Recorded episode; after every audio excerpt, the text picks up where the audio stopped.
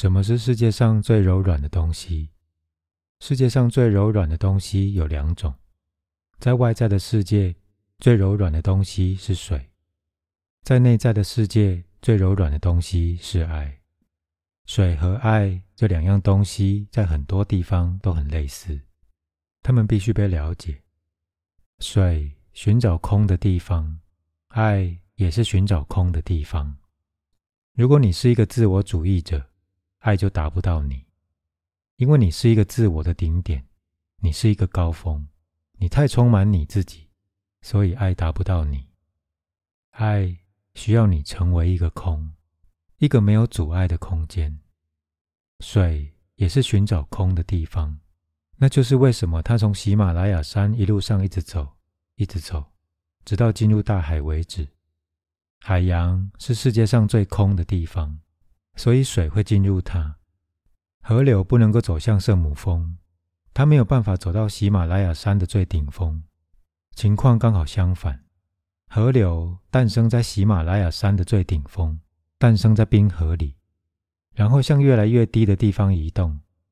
它继续移动，直到到达世界上最空的、最低的地方，也就是海洋。海洋变成了它的家。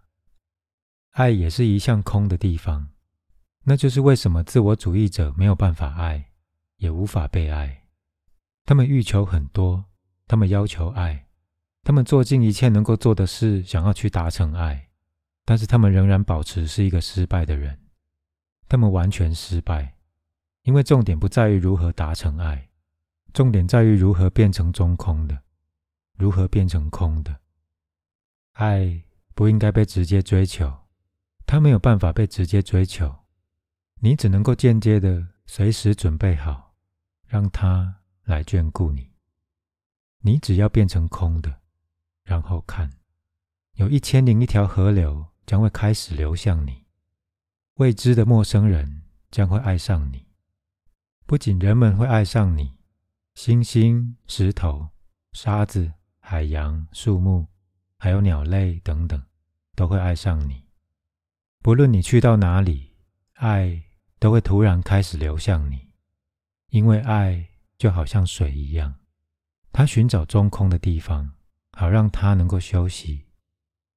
当你经过一棵树，如果你是空的，突然间那棵树的爱将会开始流向你，那是很自然的，它并不是一项奇迹，它就好像水一样，你将水倒出来。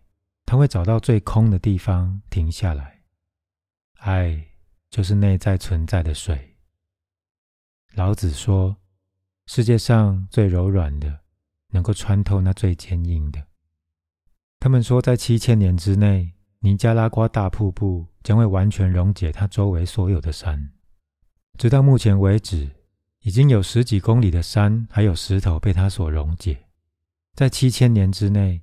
尼加拉瓜大瀑布将会消失，因为将不再有山可以让它落下来。最坚硬的石头被最柔软的水所溶解。它从来不做任何的事，它真的没有试图要去做任何事，它只是继续流动。当你第一次看到一块石头和一个瀑布碰在一起，你一定会说这块石头不可能被溶解，它那么坚硬。但是，所有海洋里面的沙子也只不过是过去的喜马拉雅山，水将它们带到地面上，喜马拉雅山消失了，而水继续在流动。它虽然很柔软，但是却持续不断。它非常柔软，但是却一直在继续着。渐渐的，那些坚硬的物质就溶解了。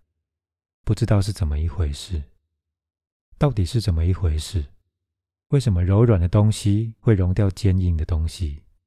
因为那个坚硬的会抗拒，因为那个坚硬的会抗争，因为那个坚硬的打从一开始就在防卫，那个防卫让它变得疲倦，而那个柔软的从来不抗争，打从一开始那个柔软的就没有想要去溶解或摧毁任何人，它只是按照它的本性流动，流向中空的地方。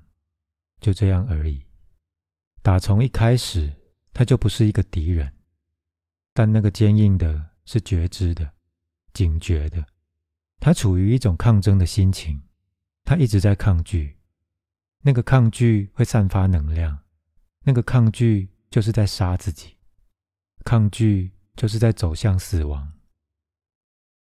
耶稣有一个非常非常美的说法，美的几乎难以相信，而且看起来似非而是。他说：“不要抗拒罪恶。”基督教的神学家没有办法解释它，也没有办法自圆其说。这对他们来讲是一个难题，是一个谜。不要抗拒罪恶。耶稣到底在教导什么？耶稣在教导道。耶稣在教导无为的奥秘。他说：“不要抗拒罪恶，罪恶就会消失，而你将会存活。因为罪恶一直在自我保护，一直在防卫，他总是有罪恶感，他一直在保护自己，一直都是有意识的，一直都在对事情做合理化的解释。”一直都在做新的防卫措施，只要你不抗拒，它将会自动消失。目前，它或许是一块石头，非常坚硬，一块花岗石。但是，你的不抗拒就好像是水，你是那么的柔软，你从来不会想到你会赢。但是，就是有但是。在印度有一个谚语，那是一个非常非常深的谚语。真理永远都会胜利，非真理从来不可能胜利。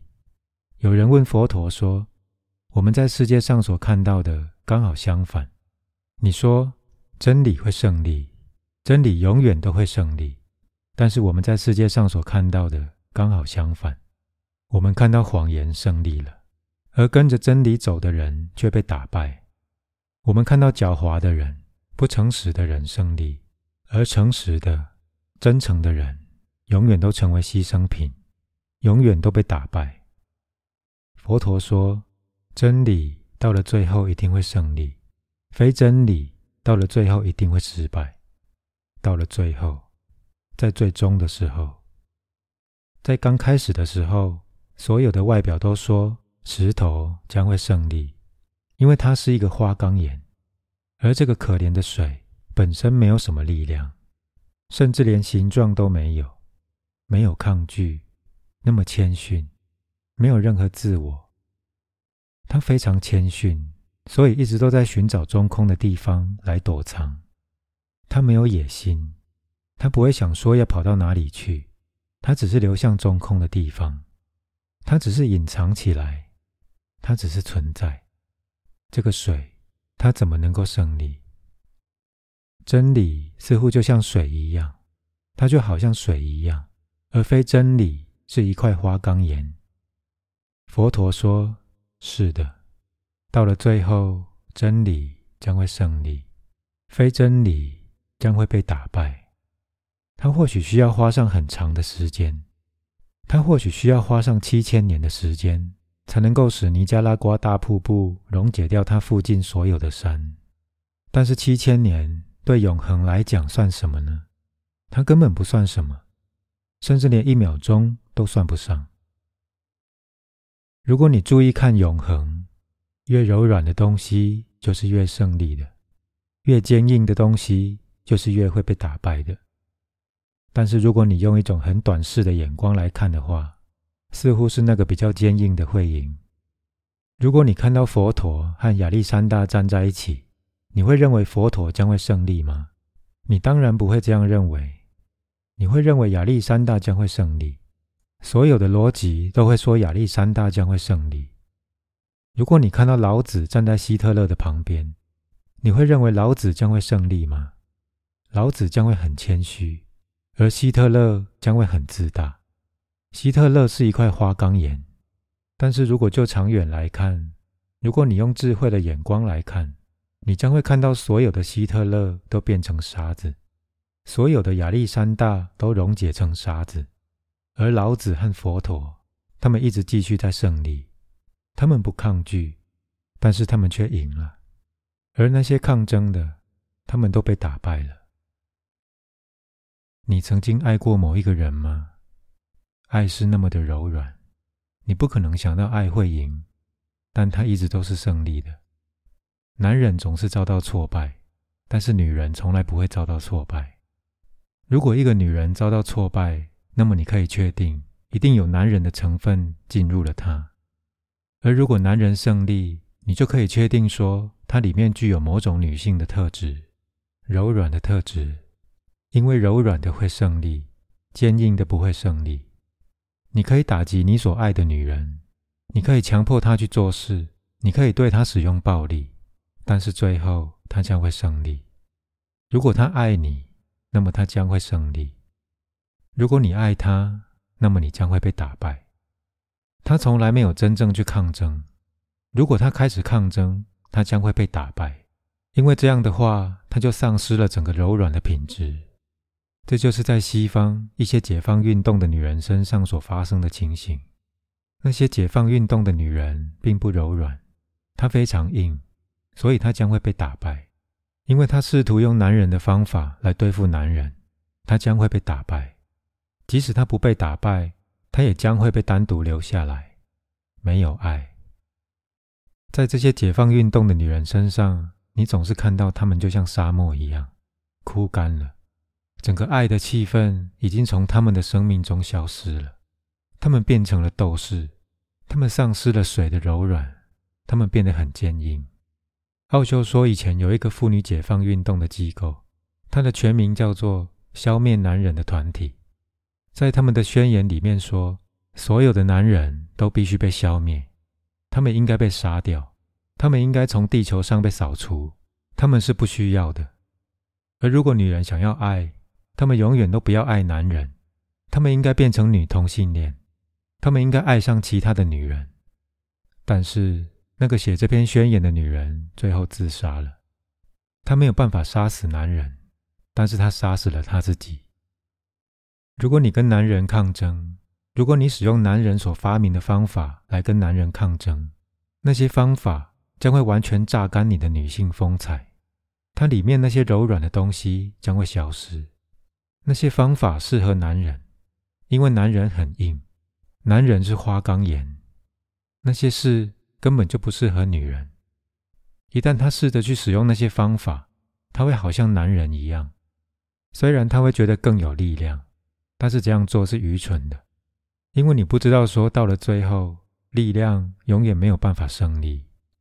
到了最后，只有谦逊会胜利。如果女人保持是一个女人，她几乎不可能不会赢。女人可以让男人假装说她是胜利的。但是所有的女人都知道他们是胜利的。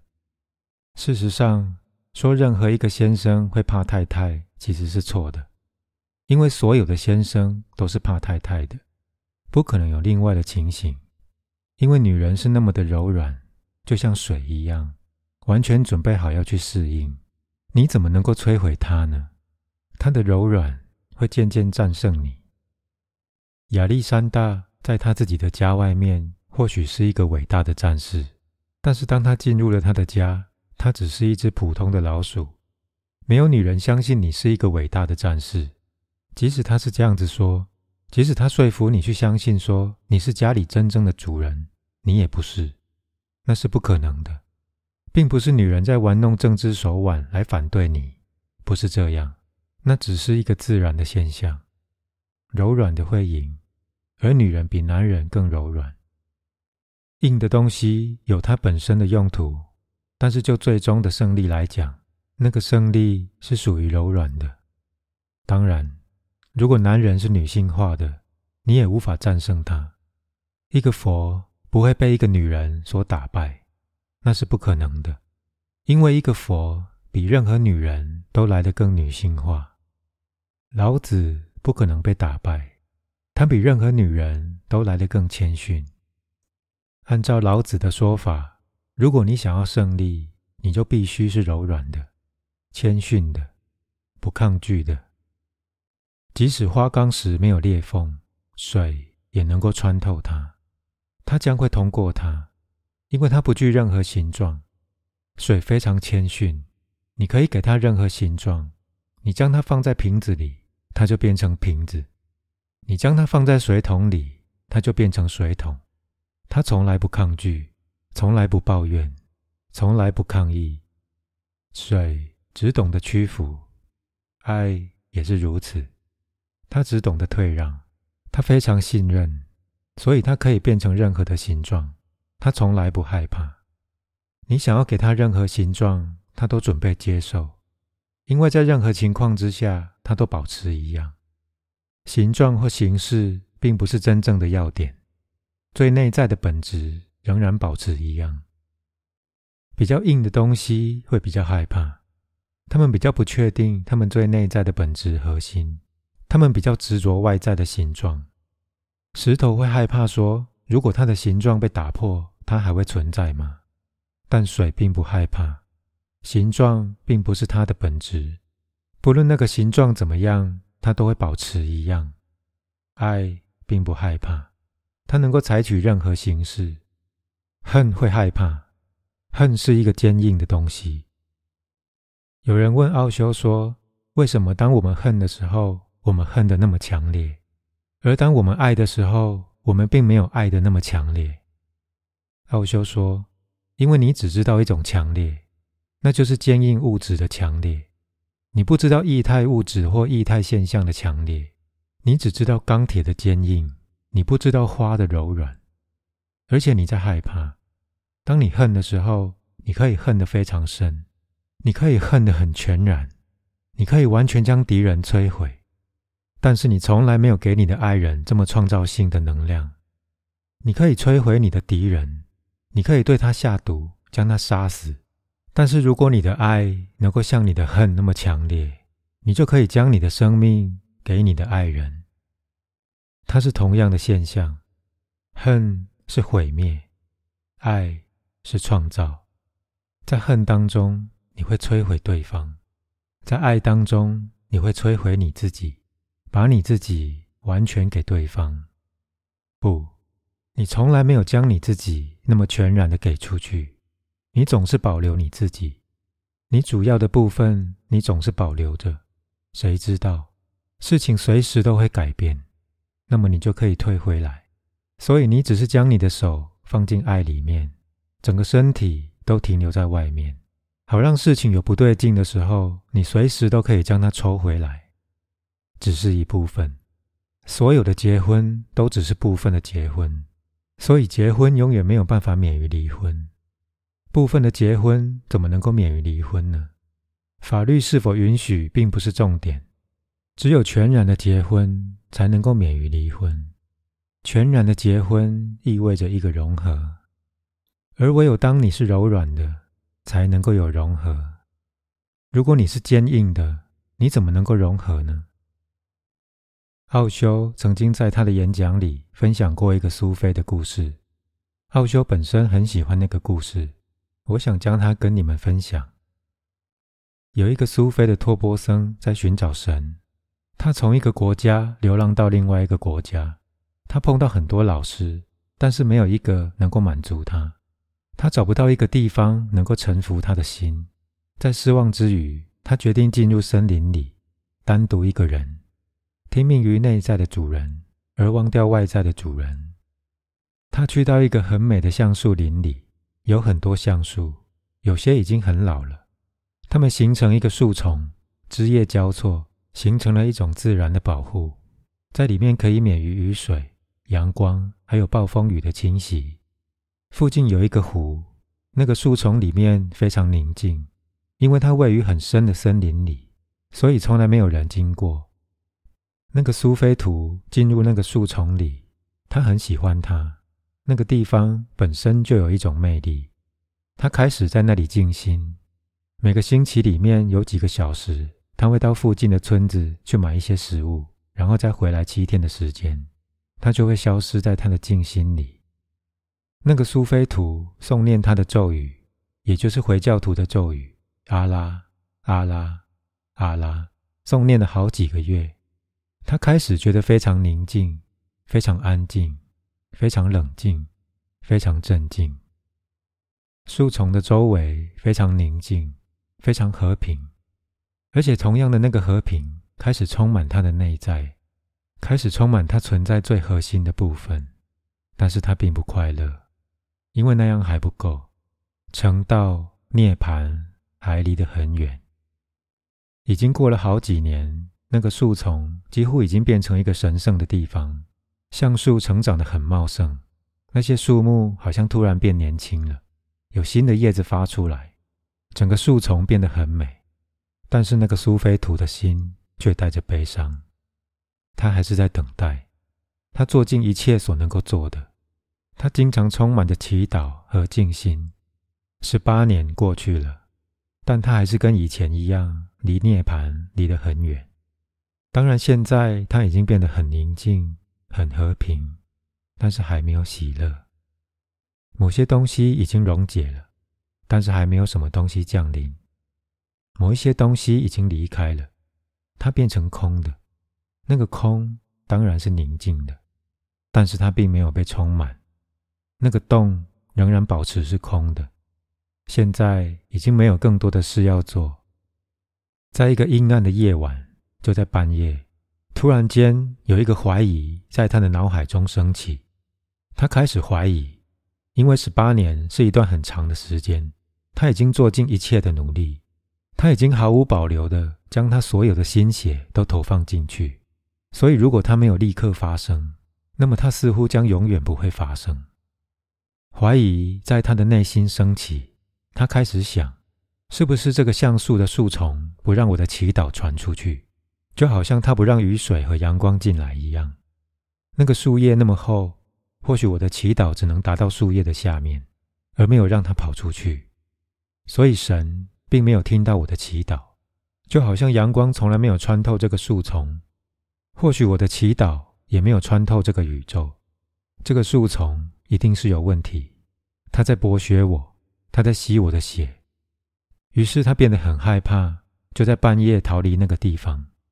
但是就在那个时候，在离开树丛好几公里的一条路上，有一个乞丐经过。他刚好要到另外一个镇上。突然间，不知道怎么搞的，有一股内在的力量催促他要走到森林里面去。他抗拒着那股力量，因为那是危险的。森林里面到处都是野兽，没有理由要进去那个地方。而且他在隔天早上还要赶到另外一个村庄去，但是好像有某种东西在拉着他，他突然变得很无助，不能够怎么样。他开始往森林里面跑，好像疯了一样。有时候他会想：我在搞什么？但是身体却一直在移动，他没有办法控制。他想要逃走，因为那非常危险。他害怕，他颤抖，但是他是无助的。当他越来越靠近树丛的时候，他才了解，有一个微妙的呼唤来自树丛。那个声音别人听不到，但是在它里面有某种东西能够听得到。那个树丛简直难以相信，整个森林里面都乌漆麻黑的，但是那个树丛却发出一种微妙的蓝光，好像它是属于另外一个世界，好像有一个佛坐在树下，好像有人在那棵树下成道了。那个成道的光，那个涅槃的和平和喜乐弥漫了整个周围。他可以感觉到有一种微妙的波动弥漫着整个树丛。它变成一个具有磁性的地方。这个时候，他的恐惧消失了。他进入了那个树丛，光是一进入，他就被蜕变了。他变成一个完全新的人。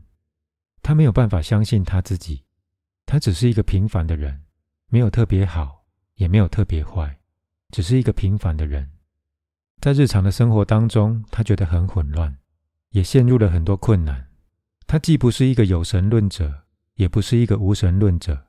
事实上，他从来没有特别想到神。关于宗教，他从来没有做过任何决定。事实上，他对宗教是漠不关心的。但是突然间，当他进入了那个树丛，他就陷住在一个旋风里。他坐在树下，但是他不能够相信，他从来没有用这样的姿势坐着过。他像一个苏菲的托钵僧一样的坐着，然后他的内在开始有一些搅动，他的存在最内在的核心被搅动了。有一个声音开始响起，他没有办法相信到底发生了什么事。然后有一个声音蹦出来，他认不出那个声音，但是渐渐的，当整个事情定下来。当那个兴奋消失，他开始能够听到那个声音，那个模糊的声音开始变得比较清楚，那个无形的开始变有形。现在他已经能够听到，他只不过是阿拉，阿拉。他发觉他不由自主的一直在重复这个名字，他并没有去做它，他不是一个作者，他只能关照它，它是自己发生的，就好像它只是宇宙海洋的一个湾。潮水冲上来，溅湿了他的整个身体。接着，潮水在岸边破灭。他只是那个海岸。他经过了潮水的洗礼，他被蜕变了。当天晚上，他死了无数次，也再生了无数次。有十八年的时间，那个托波僧一直都待在那里，结果什么事都没有发生。而这个乞丐什么事都没有做。奥修很喜欢这个故事，他说：“老子也一定会喜欢这个故事，老子一定能够了解他，了解他的奥秘到底在哪里。”他听起来有些不合理。一个祈祷了十八年的人，什么事都没有达成，要用什么奥秘的钥匙来解开这个故事呢？老子讲过一句话，那句话就是“无为”，他的意思是没有行动的行动，他的意思就是。好像没有行动一样的行动，他的意思就是活要同时不活要，这就是那个奥秘的钥匙。那个托波僧做的太过火了，他做到一半就没有办法再持续下去了，太过火了，做的太过火，一直都是失败的原因。生命是一种平衡，他没有办法达到平衡，在他想要达成的贪婪里面，在他想要达成的野心里。他走到了极端，而变得太活药。每当你太活药，每当你只是活药，那么属于世俗的事或许会发生在你身上，但是彼岸的事是不可能这样发生的，因为你太兴奋了，太狂热了。你还不是一个良好的接受器。一个良好的接受器是一个平衡的人，在活药和不活药之间平衡，在主动和被动之间平衡。在所有的两极之间平衡。那个托波僧太好了，那个好成为不平衡，他避开了整个世界，他达到了一个极端，他气数了，然后他变得有期待，他一直在期待。那些漂亮的树叶并不是障碍，是他自己那个期待的树叶才是障碍，才是阻碍。没错，那些祈祷没有办法达到神。但并不是因为橡树的缘故，那些橡树是完全无辜的。那些祈祷之所以无法达到神，是因为它被期望所覆盖着。他的祈祷很美，但是在深处有期望的臭虫存在。他能够持续的记住神，但是就在那个记住的背后，有贪婪、欲望和野心的影子。那些东西毁了整个事情。连橡树也从他的祈祷得到利益和祝福，但是他却没有办法从他自己的祈祷得到祝福。橡树变得更美，达到了一个新的青春和新的生命，好像被永恒触碰到了。即使在那些橡树黑暗的角落，也有光开始在燃烧。但是那个托波僧仍然保持是空的，他没有办法被充满，因为他一直没有办法忘记他自己。记住神是好的，但是直到你忘记你自己之前，那个记住都不是全然的。神和你两者怎么能够一起存在呢？那是不可能的。然后突然之间，当他离开，这十八年的经常记住，还有经常重复诵念的那些咒语，给予那个橡树树丛一个新的磁场。这么一来，那个橡树树丛就变成宇宙能量和意识的一个漩涡。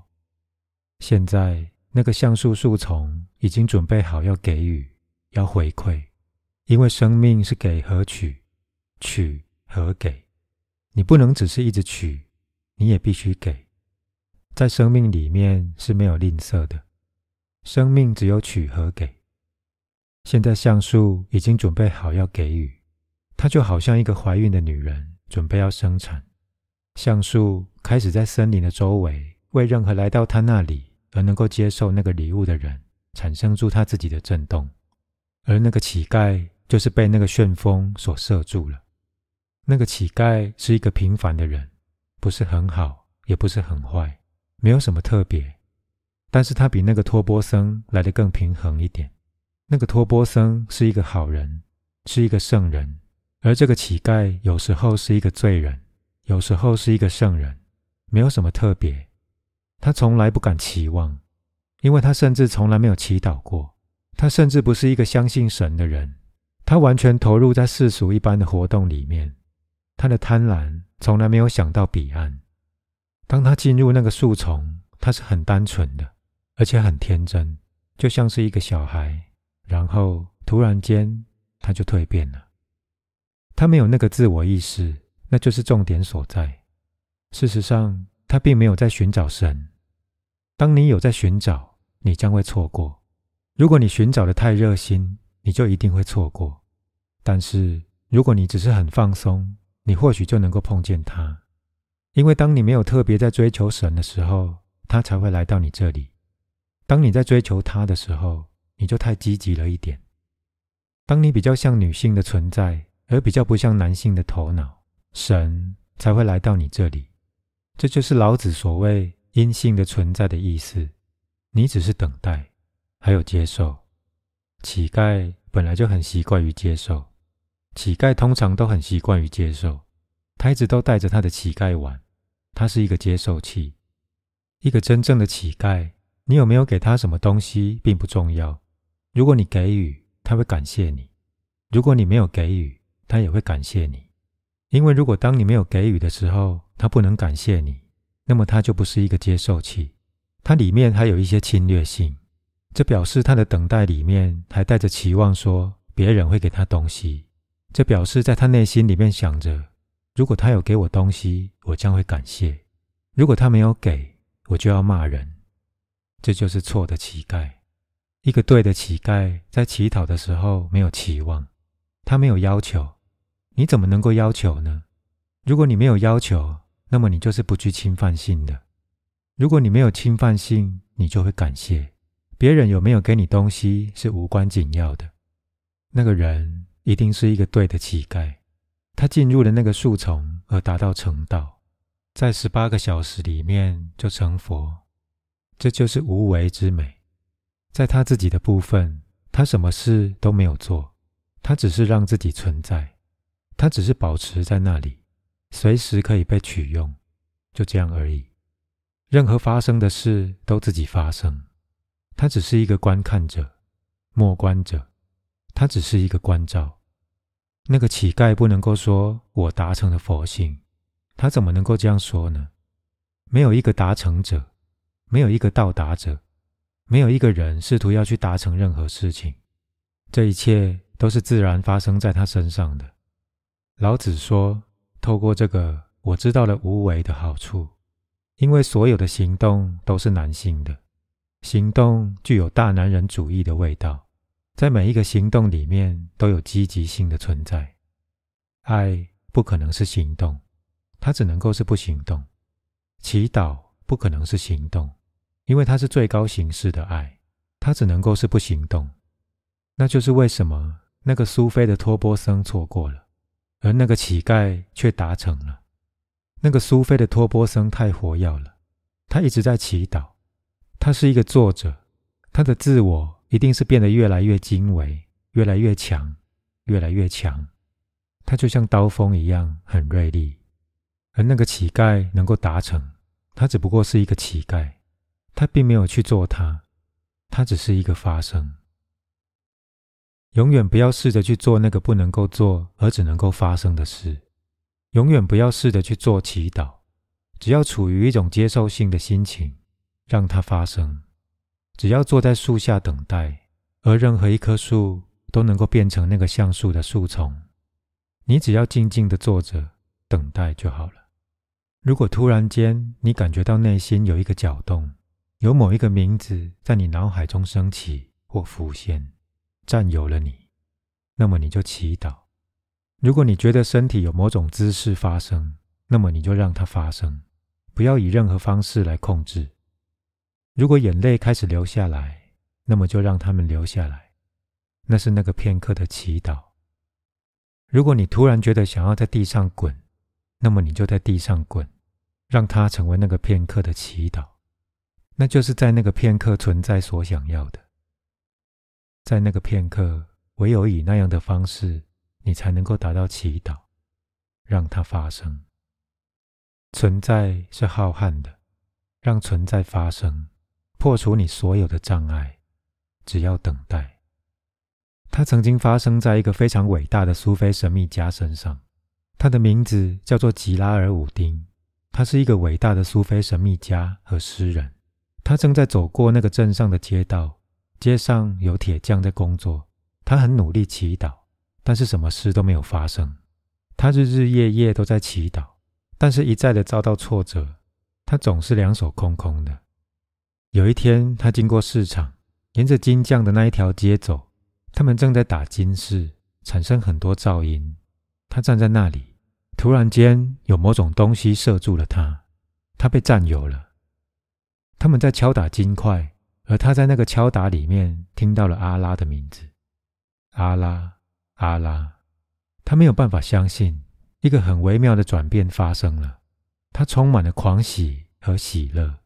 他开始跳舞，他开始旋转。就在那一天。就在那个小镇，因为那些金匠，还有他们的敲打，还有噪音，第一个苏菲旋转就发生了。苏菲旋转就是从那里开始的。他从来没有想要这样，但是当你觉得那么喜乐，当某种东西占有了你，你能够怎么样呢？